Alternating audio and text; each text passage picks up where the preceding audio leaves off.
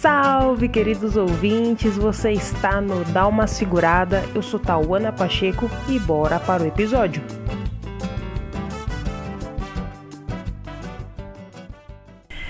Gente, hoje eu vou trocar uma ideia com a Luana Galdino sobre a articulação das redes sociais e da forte pressão popular que tivemos aí na última semana da causa antirracista. Lu, se apresente para nós, por favor. É, bom dia, tarde ou noite, né? Não sei que hora vocês vão ouvir. Meu nome é Luana Galdino, vocês me encontram no arroba com o mesmo nome, arroba Luana Galdino. É, eu sou fisioterapeuta de formação, é, entre mil outras coisas, multicriativa em vários, vários, várias, vários aspectos e vertentes da vida, e influenciadora digital.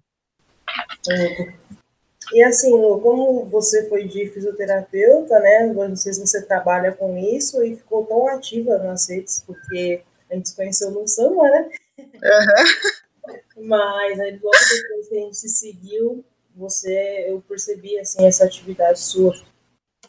Então, tudo começou. Eu, eu nunca fui uma pessoa de aparecer muito.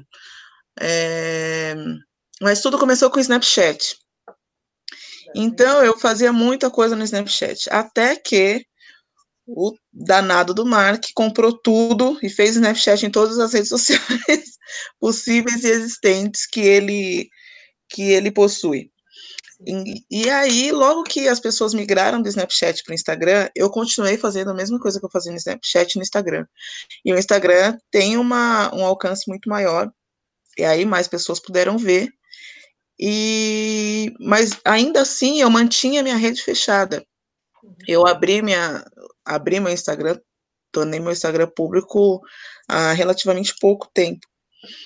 E e eu continuo compartilhando bastante coisa nos stories. E ser fisioterapeuta ajuda muito nisso. Um dos, dos vídeos que mais teve alcance foi um vídeo falando sobre clitóris. E se eu não tivesse formação na área da saúde, e se não fosse fisioterapeuta atuando na área que eu atuo, eu atendo muitas mulheres, né? Eu atuo em é, dermatofuncional, que é uma área que é bastante relacionada à estética na fisioterapia mas a gente atende muita gestante, a, a maioria das, das pacientes é mulher. E então, é, esses aspectos sobre saúde feminina, a gente precisa estar bem inteirado. Todo profissional que trabalha nessa área é muito inteirado disso. Deveria estar, né?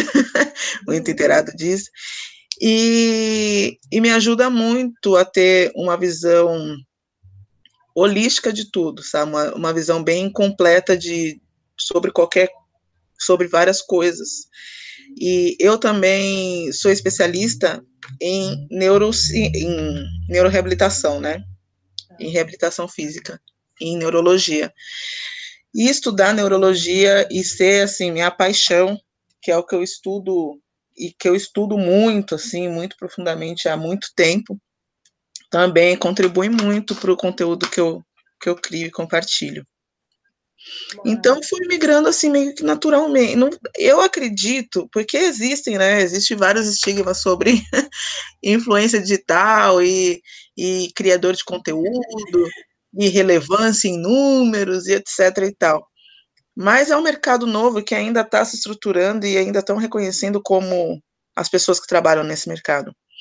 Com o número que eu tenho hoje de, de seguidores, enfim, no Instagram, porque eu, eu uso mais o Instagram. É, com o número que eu tenho hoje de seguidores, eu sou uma microinfluenciadora.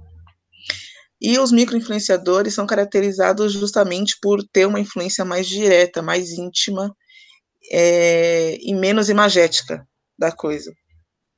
Uhum. E eu acho isso demais, mas lógico que eu quero que muito mais pessoas vejam. Mas eu acho demais, assim, eu, eu me divirto muito, curto muito o que eu faço. E assim, a questão também de ser uma influencer, né, querendo ou não, é, uhum. Com conteúdos, você, pô, você realmente traz um conteúdo pra gente, porque tem pessoas que é visto como influencer e, tipo, só, sei lá, posta uma foto, é, não sei, uma praia e tá tudo bem, tem milhares de seguidores que não necessariamente contribui para alguma coisa. Uhum. de estética também. É, tem bastante disso. Eu acho que tem mercado para tudo. E eu acho também que todo mundo é influencer. todo mundo é influencer. Um amigo próximo que várias pessoas me influenciam no dia a dia. Um amigo próximo que fala: Olha, eu comprei, eu usava tal marca de sabão, agora usei essa e veja como saiu a minha camiseta. Isso é uma baita de uma propaganda, é o que a gente vê na televisão, não é? Caramba, eu nunca tinha pensado por esse lado. É total. A pessoa fala, nossa, vim em tal lugar, olha que cerveja gelada. Aí mostra aquela garrafa. Eu já falo, pô, eu quero ir lá. Lá tem cerveja gelada. É, então é, tudo, né? é, é comida, local. Tudo. Quantos lugares você já não foi depois de um amigo seu postar na rede social, ou uma amiga postar na rede social, ou você vê alguém curtindo na rede social? Quantas coisas a gente não compra porque os amigos estão fazendo. Eu, por exemplo, agora, nessa quarentena feroz, eu tô louca por aquele escovão de chão. eu tô doida por um negócio daquele lá que eu, eu vou falar a marca, o mop. Sabe aquele redondo? Sei, eu tô sei, louca eu... por aquilo, que você enfia o negócio, torce lá mesmo, não pega na sujeira. É. E é maravilhoso. Eu tenho um escovão aqui sem vergonha, mas eu, olha só como é a loucura da influência, porque todo mundo é influência. Nossa, e é, isso é. eu não vi em, assim, ninguém que tem milhões de seguidores fazendo. Até porque se eu visse alguém que tem milhões de seguidores fazendo, usando o mop, eu ia falar, hahaha, cascatinha, né?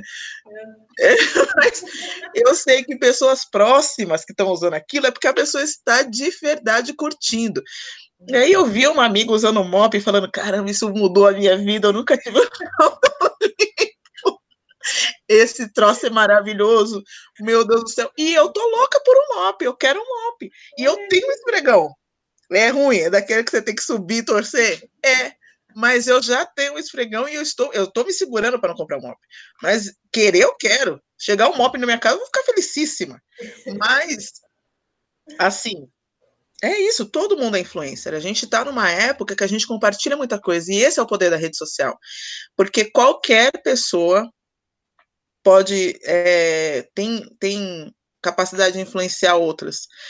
E é um poder que a gente que tem uma dualidade também muito grande. É um poder que tanto para o bem quanto para o mal estamos vendo aí o para o mal que aconteceu. Temos aí um presidente que, né, foi a rede social que fez a campanha, porque ele não tinha campanha, ele não fez nada, não apareceu num, num debate. Eu estou rindo porque é tão surreal. bizarro, bizarro. Como que a gente vai parar nesse fundo de poço?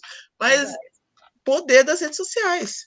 É, é muito, é uma ferramenta muito poderosa e, a, e mas só que é muito, é tão reflexo da sociedade, é tão um, vou falar uma coisa que eu acabei de falar aqui, é uma extensão, um, um novo avatar, sabe?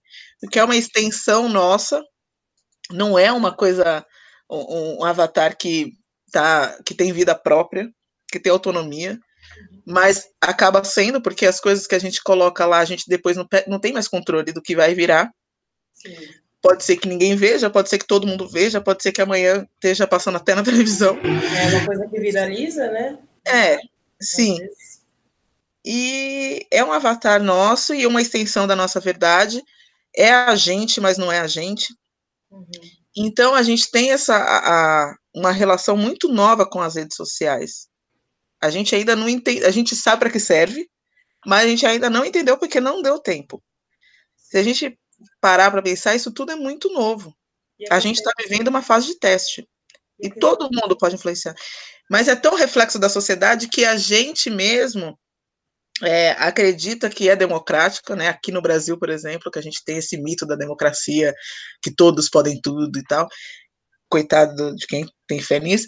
Mas, assim, quem tem uma fé cega, né? Mas tem que ser uma verdade no coração de cada um. Mas a rede social é, é muito também excludente, né? É muito excludente. Eu acho muito louco eu ter relevância no Instagram, por exemplo, que é uma rede que pessoas como eu, retinta e tal, é, não teriam tanta relevância no Instagram, que já foi é a, considerada a ferramenta mais tóxica da internet, né? A rede social mais tóxica da internet. E, enfim, eu te interrompi, né? Não, você estava falando aí, eu só estava ouvindo. a faladeira. Essa questão, essa questão da, das redes sociais e você também ser muito ativa e conseguir uma visibilidade porque você compartilha diversos assuntos. É. Né? Tipo, você fala bastante da questão da questão é, preta do Brasil, é, de situações, mas também tem esse esse rolê da que é da sua área que você estuda. Uhum. Então você concilia os dois, não fica tão uma coisa só. É, é muito. Eu tanto falo de, de negritude, é, e falo também de tudo que eu estou fazendo no momento. É, eu tento. Tento não, é bastante orgânico mesmo. Tem muita gente que fala, nossa, você deve cansar de fazer roteiro, etc e tal. Para a maioria das coisas que eu posto é orgânico. Eu estou fazendo e eu falo, bom, deixa eu postar isso aqui que eu acho legal. Eu ainda cuido, traço das minhas redes sociais, que é uma coisa que eu preciso melhorar. Inclusive, não acho bonito, porque. É, o que você diz é tipo. É, é muito natural. Não. Eu não, não tenho uma personagem, ou não é uma coisa que eu chegue e fale, bom, hoje eu vou fazer exatamente isso, isso e isso, tal hora eu posto isso, tal. Não, eu faço tudo muito espontaneamente. Certo. E, mas eu preciso organizar melhor isso para também. Porque, não porque eu acho isso ruim, eu acho isso demais.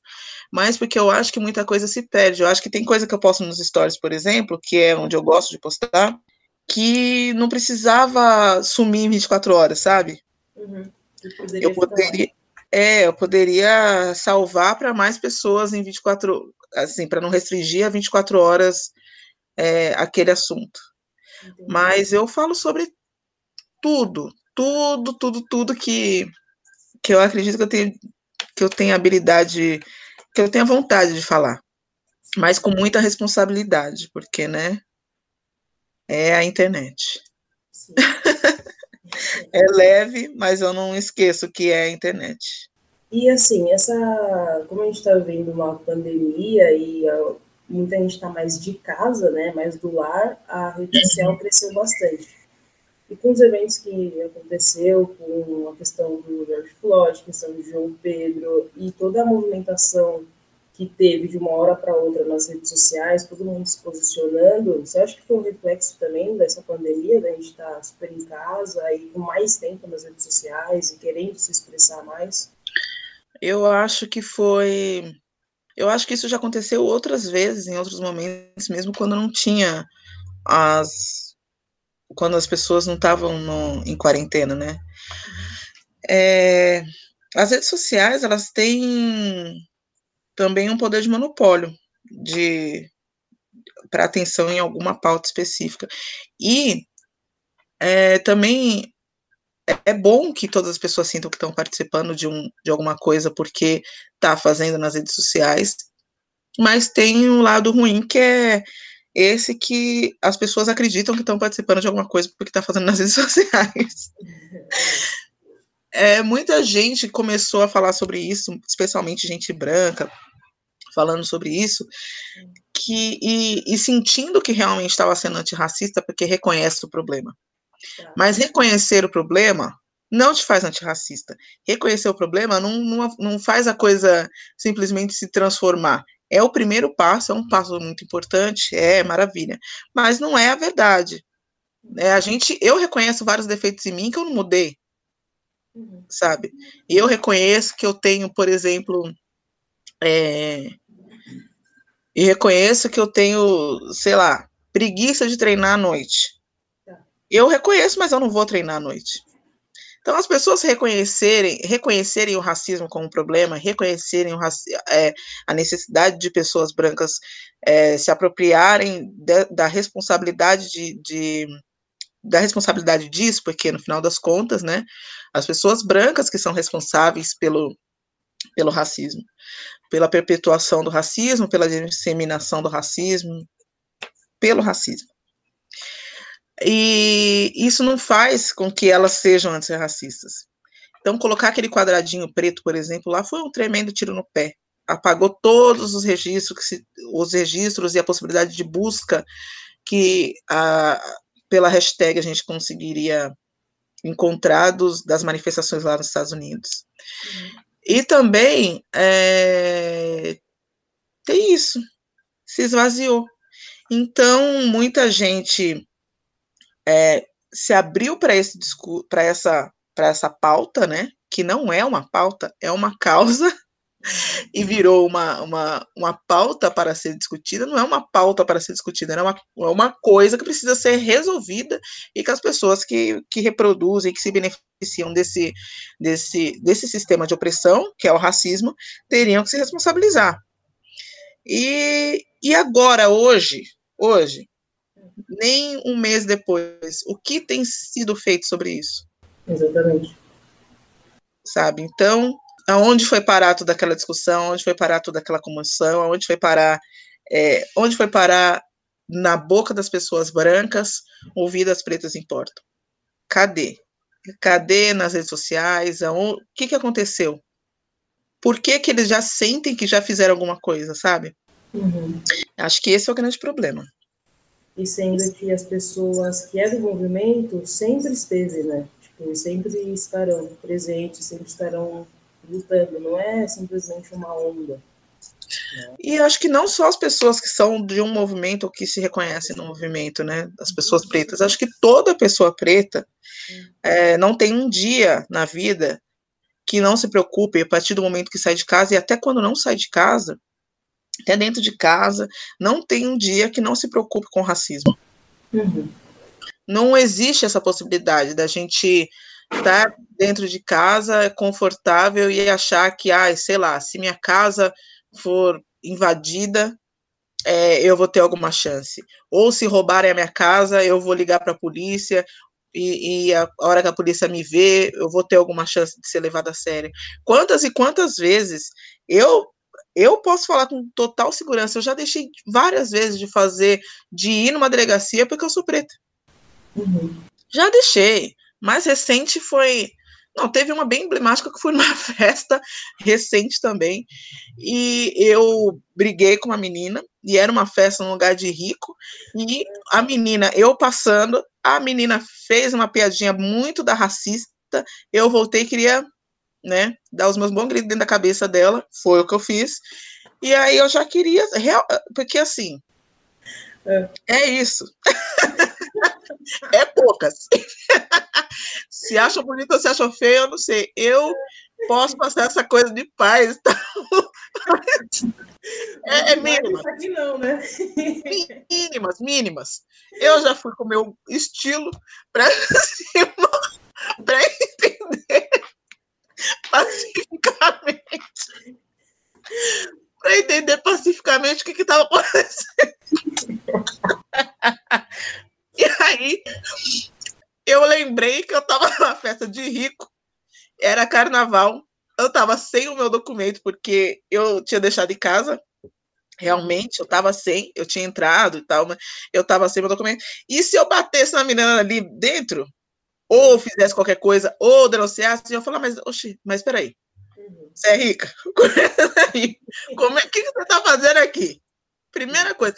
Então, já ia ser julgada por estar no espaço, já iam, tipo, você está aqui, é, não, entrou na, pela lista, não tem ingresso, porque o ingresso era apenas 700 reais, não tem ingresso.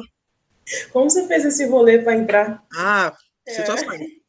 Aí entrou, tal, lista, beleza, bacana, mas assim, Exatamente essa ia ser a pergunta. Se você mesma já fez essa pergunta, imagina o segurança.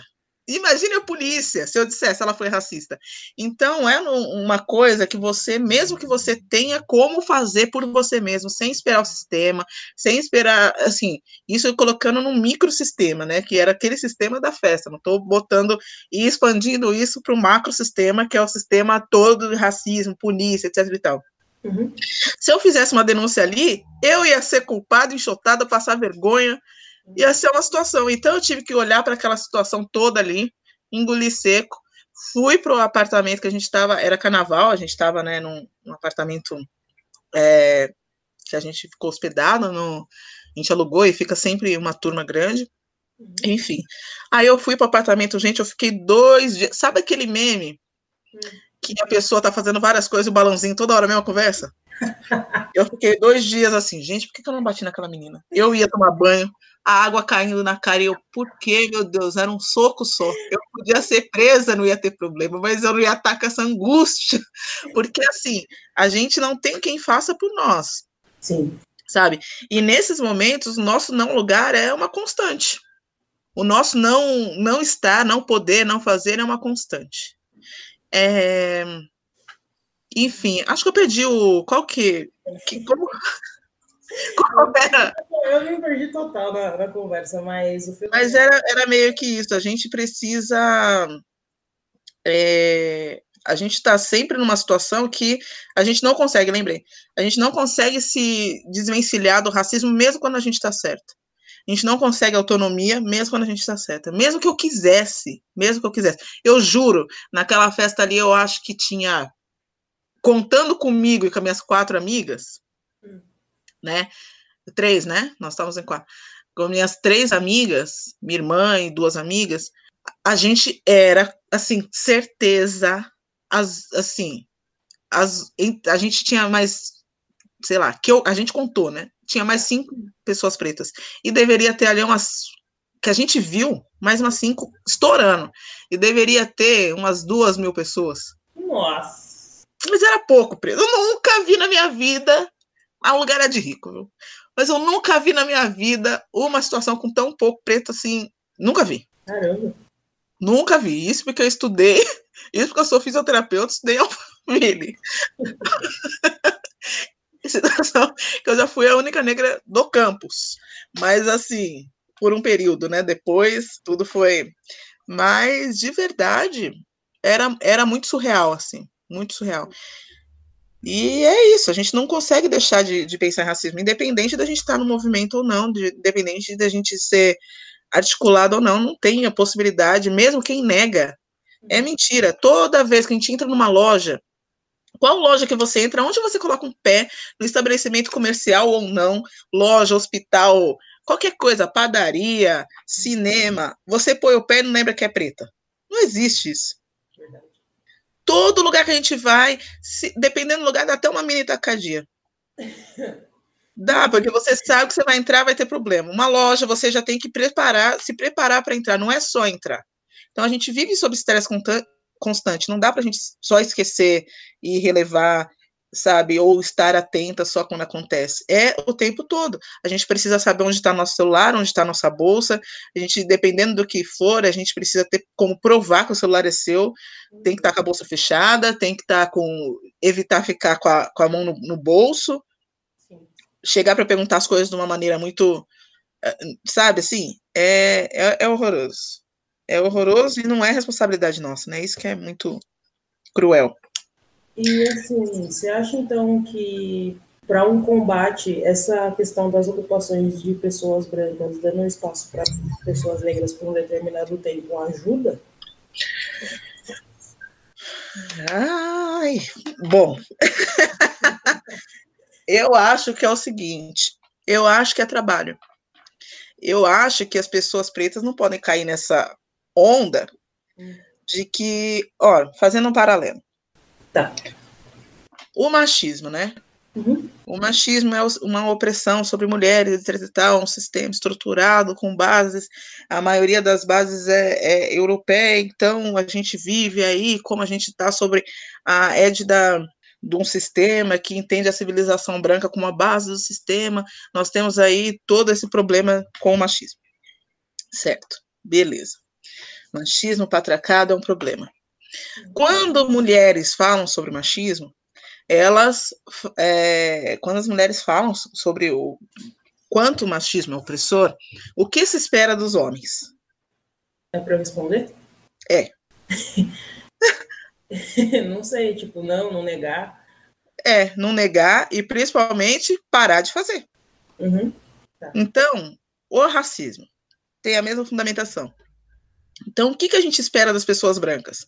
A gente não quer que um homem chegue e fale: bom, hoje eu entreguei eu, como mulher, apesar de não é, fazer parte do, do, do, movimento feminista, né, eu me reconheço como mulher através de outra, outra perspectiva, outras, é, raciais, uhum. principalmente, mas a mulher espera o quê? O, o, homem que o homem vai, um homem que tem relevância nas redes sociais, olha, vou colocar uma mulher para falar aqui um dia, dois dias, uma semana.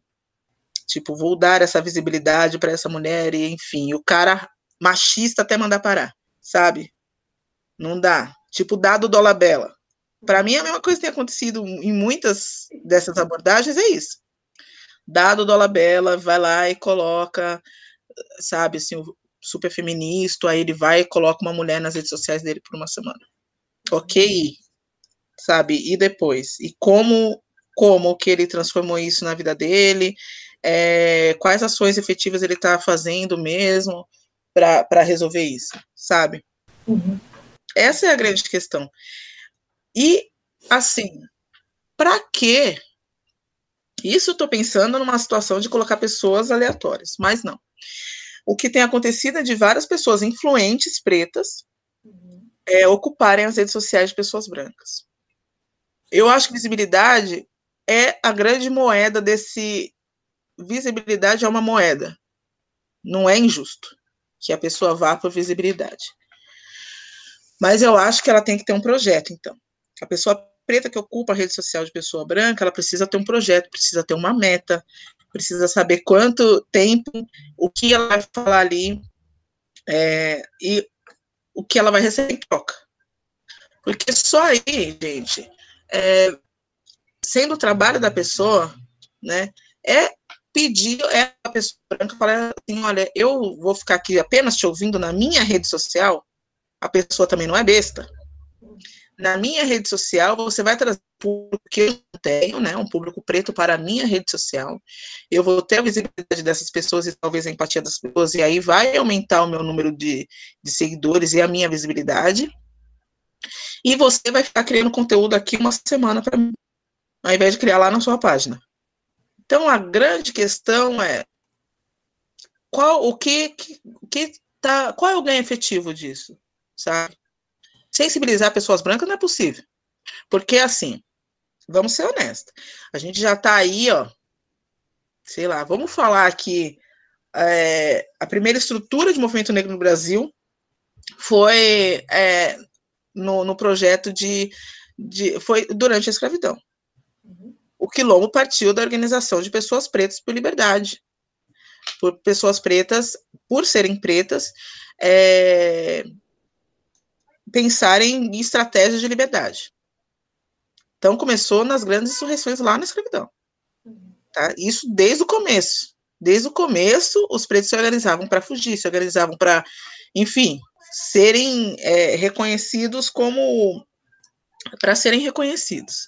Então a luta não começou agora. O movimento negro não é uma coisa que, oh, olha as cotas agora, o movimento negro se organizou. Não.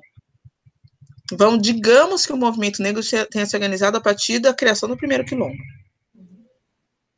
Digamos que, mas antes disso já tinha muita organização para isso acontecer. Então, é, não é possível que as pessoas brancas ainda estejam precisando que alguém explique o que é racismo. É verdade. É muita cara de pau. É muita cara de pau uma pessoa branca falar assim: olha, hoje estou te chamando aqui para você me dizer como você sofre com racismo. Ah, vai cagar, mano. Já não. Meu Deus do céu! Como assim? Como assim? Não entendeu ainda? O que, que a pessoa deveria fazer? Ah, eu tenho um filme aqui que. Por exemplo, hum. é, Paulo Gustavo, que foi um dos que começaram com isso. Nos programas do Paulo Gustavo tem só a Ai, meu Deus do céu. Cacau Protásio. Só tem a Cacau Protásio que faz a Terezinha. Só. Nos bastidores, quem deve ter? Então, assim, ah, eu tenho uma. Sabe? É o tipo de coisa que, assim, não adianta ele querer passar o recibo de que não é racista, porque toda pessoa branca ela, se, ela vai beneficiar os seus e tá trabalhando para nesse sistema de benefício. Então não adianta, não adianta, para mim, pelo menos, é, as oportunidades têm que vir virem muito para além disso. E acho que toda pessoa que ocupa a rede social de pessoa branca, que eu acho que também você vê essa semana, quem que está ocupando o quê? Já acabou, já foi esse grande momento da rede social brasileira. Foi apenas uma grande emoção. Mas é, elas têm que receber. Primeira coisa que a pessoa branca, quando faz uma proposta de ocupação para uma pessoa preta, é falar: olha, eu vou te pagar. Primeira coisa. Primeiríssima coisa. Eu reconheço que eu tenho, eu não consigo produzir conteúdo é, para pessoas pretas. Eu reconheço que eu não sei falar sobre racismo, porque de verdade é, eu sou racista, né? Eu não, conheço, eu não consigo, não consigo falar sobre racismo, não tenho repertório. E eu preciso do seu repertório. Então, agora o racismo é o tema, você vai trabalhar. Eu acho que é honestidade o negócio. Não é feio, não, é, não tá errado nem nada. De alguma das partes tem que ser muito honesto para outra para chegar num senso com, no senso comum assim no senso comum não num, num acordo. Comum acordo não é senso comum. Para chegar em comum acordo com realmente a, a, a, a urgência do, do assunto. A urgência de muito tempo né? Uhum. mas é isso, a pessoa branca tinha que chegar e falar assim: eu não, eu não sei falar sobre isso. Eu estou abrindo, e chegar na rede social, estou abrindo meu Instagram, porque eu não tenho repertório para falar sobre isso. E, por favor, vão lá e sigam. Sigam essa pessoa. Eu vou começar fazendo uma live no Instagram dela. Então, vocês vão, sigam ela, porque assim, você não pede seguidores quando outra pessoa te segue. Tem isso na internet também, né? É uma beleza. É. Você não precisa deixar de seguir ninguém para seguir outro. Então, vocês, por favor, sigam essa pessoa. Eu tenho uma meta, eu quero que, a, que, a, que ela cresça. Então, eu, eu, por favor, sigam lá. Quando bater tantos, eu vou fazer uma live lá no perfil dela e depois ela vai ficar aqui. Seria uma coisa bem honesta mas que a gente não consegue exigir isso das pessoas. O mínimo que dá para fazer é então, gente, eu não consigo fazer, falar sobre isso, e assim, não é o amor à causa, não, eu, eu vou pagar, porque eu quero que isso chegue para outras pessoas também, e que vocês entendam que tem que eu, por exemplo, estou tentando e que todos tentem também é, se responsabilizar por esse discurso aí, e é isso, tá aqui, eu vou pagar. Não ficar pagando de bom samaritano sabe? Não ser o legalzinho de, ah, então, olha, eu, eu doei aqui, eu abri todos os meus milhares de seguidores. Mentira, sabe? Mentira. A pessoa fica bem uma semana tranquilo de férias, né? Enquanto a outra pessoa tá lá, dá muito trabalho cuidar de uma rede social que tem milhares de seguidores. Dá muito trabalho produzir conteúdo para milhares de seguidores. Dá muito trabalho, sabe? Para milhões. Eu, para milhares, já sinto trabalho, já acho trabalhoso em alguns. Nossa, eu para sempre morrendo. Então, imagine para milhares, milhões de seguidores. Dá trabalho. Agora a pessoa está ali, ah, o amor, a causa e a humanidade. Papo. Uhum. Papo. E outra, a maioria das pessoas recebeu, e eu acho muito justo. Justíssimo. Tem que ganhar mesmo dinheiro. Dinheiro. Porque nesse sistema também, a gente foi é, raptado, sequestrado e capturado também pelo, pelo capitalismo. A moeda aqui é dinheiro, sabe? A pessoa prova que ela quer alguma coisa quando ela paga. A gente mesmo se esforça para as coisas que a gente quer e a gente paga. Por que seria diferente? Exatamente, é trabalho. Sabe, eu acho que quem está chamando de graça é, como assim? É trabalho, é trabalho, a pessoa tem que receber e, e receber muito. Sim. Tem que, que, ganhar muito dinheiro para fazer isso. Verdade. Porque se quer transformar a vida e a situação das pessoas presas, começa pelas pessoas presas que você aborda. Exatamente. Exatamente. Né? Sim. É, pô, e assim, também tem a questão é, de indicar também né, as pessoas, o trabalho de pessoas também, de pessoas pretas. Né? Tanto, acho que no audiovisual tem uma cena muito boa, que a gente não fala muito, a gente não conhece tanto o cineasta, todos os artistas, né? Uhum. E tem muita gente produzindo muita coisa. Muita gente. Muita gente. É, então, você Preparou alguma coisa aí para nós? Então, eu quero recomendar o 13 terceira emenda. 13 terceira emenda. Ó, falei 13 terceira. quero recomendar a 13 terceira emenda. Tá na Netflix. É, a direção, né? É da, a idealização é da Ava DuVernay e é uma mulher preta maravilhosa. Quem não conhece tem que conhecer. É A-V-A-D-U-V-E-R-N-A-Y. Ava DuVernay. Não sei se é DuVernay, DuVernay, enfim. E ela é maravilhosa. É, você falou do audiovisual preto e ela é uma das do, dos expoentes dessa geração, assim, ela é incrível. E essa, esse documentário, né, foi, na, assim, na quarentena, um divisor de águas para entender o encarceramento em massa de uma maneira bastante definitiva, e agora você está muito inclinado a pensar é, políticas anticárcere, e, ou uma reforma, reestruturação, enfim, como quiserem chamar. O encarceramento também é uma ferramenta, também não, é uma ferramenta de, de genocídio, né, dos pretos, e é programado e pensado para botar a gente preso para, como eu estava falando também, mas numa, numa proporção diferente, culpabilizar nossa existência, criminalizar nossa existência, né? Aqui no Brasil, por exemplo, a gente já foi crime na, no pós, na pós-abolição Medingá. Uhum. Para ter ideia do esforço que se faz para culpabilizar e criminalizar a nossa vida nessa, nessas terras. Eu acho demais, todo mundo tinha que assistir. Muito bom. Maravilha. Eu indico, então, Baseados em Fatos Raciais também, que é da Netflix. Já assistiu assistir? Não, não assisti. Tô até anotando aqui, ó. É, em fatos raciais, é muito bom. Não vou nem dar spoiler, só vai jogar lá e depois, e depois você fala. Tá bom, tá aqui, anotei. Ouvi, deu até pra ouvir o barulho da caneta, né? Maravilha. Falamos bem, assim, da, da questão das ocupações das redes. Você que é uma influencer e tá...